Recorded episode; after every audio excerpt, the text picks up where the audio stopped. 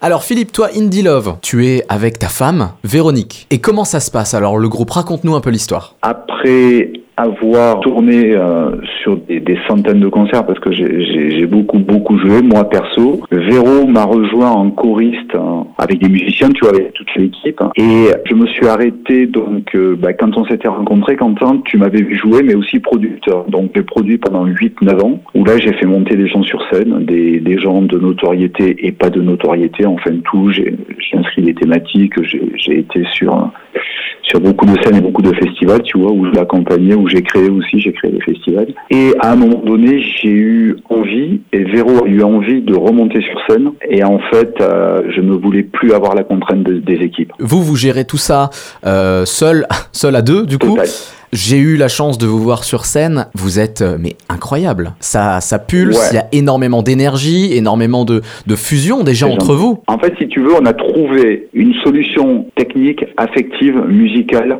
qui nous convient à merveille. C'est-à-dire, on est tous les deux. Moi, je construis des sons. Enfin, je m'amuse, hein, si tu veux, avec la musique hein, sur des écritures qui me sont personnelles. On a construit euh, tout un cheminement, tout un parcours de vie où on raconte une histoire. Ben, l'histoire, ton histoire, notre histoire, en fait, qui sont des histoires qui sont quand même assez semblables.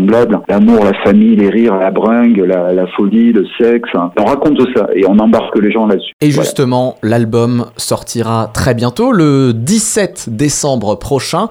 Il sera disponible partout. Et le premier single, c'est d'un claquement de doigts. Et c'est ce qu'on va écouter euh, tout de suite.